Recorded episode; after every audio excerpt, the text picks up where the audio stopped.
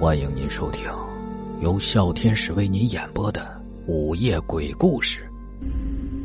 这个时候，赵阿姨立刻扭头就跑了，没有任何的犹豫，生怕这怪人呢会威胁到自己的安全。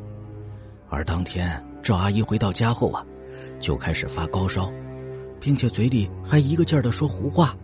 非但如此，在赵阿姨精神恍惚的时候，她还一直把手指头往自己的嘴巴里塞呢。然后他就开始肆意的啃手指头，照顾赵阿姨的家人当时都看傻了。难道赵阿姨就不感觉疼吗？大家现在能清楚的看到，随着赵阿姨嘴巴的不断咀嚼，鲜血则逐渐的从赵阿姨的嘴角流了出来，并把被子给染成了殷红的颜色。从赵阿姨表现出怪异的举动开始，大家就在想办法。把赵阿姨的手从嘴里拽出来，但最终的效果却并不理想，就好像在赵阿姨的嘴巴里有个钩子似的，无论大家怎么用力啊，都拽不出来。这也不是个事儿啊！再不想办法，小赵岂不是要把手指头给咬断了吗？后来家里人实在是没有办法了，就拨打了幺二零，而在医生来了之后啊，便立刻给赵阿姨打了一针镇定剂。等到赵阿姨昏睡过去，他们这才把手指头从嘴里抽出来。当时手指头都已经没有具体的形状了，被咬得血肉模糊。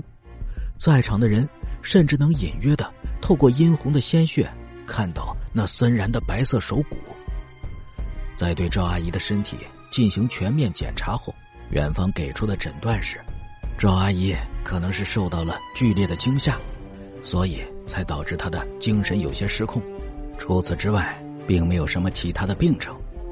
所以在赵阿姨把手指的伤处理好了之后，他就随家人回到了家，但从始至终都一句话也不说，一双眼睛直勾勾的盯着大门外，似乎是在等待着什么人。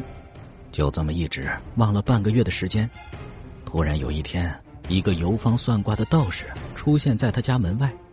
嘴里还念叨着什么三神赵鼎，赵氏嘴里的话立刻让赵阿姨想起了那天清晨流浪汉所说的怪词，于是她立刻把道士请了进来，并把自己的遭遇的事情详细的说了一遍。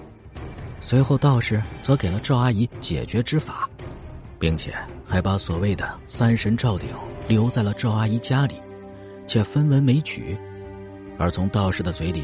赵阿姨这才得知，所谓的三神赵鼎，乃是在家中布置三尊真神的神像，以此来呼应人身上的三盏神灯。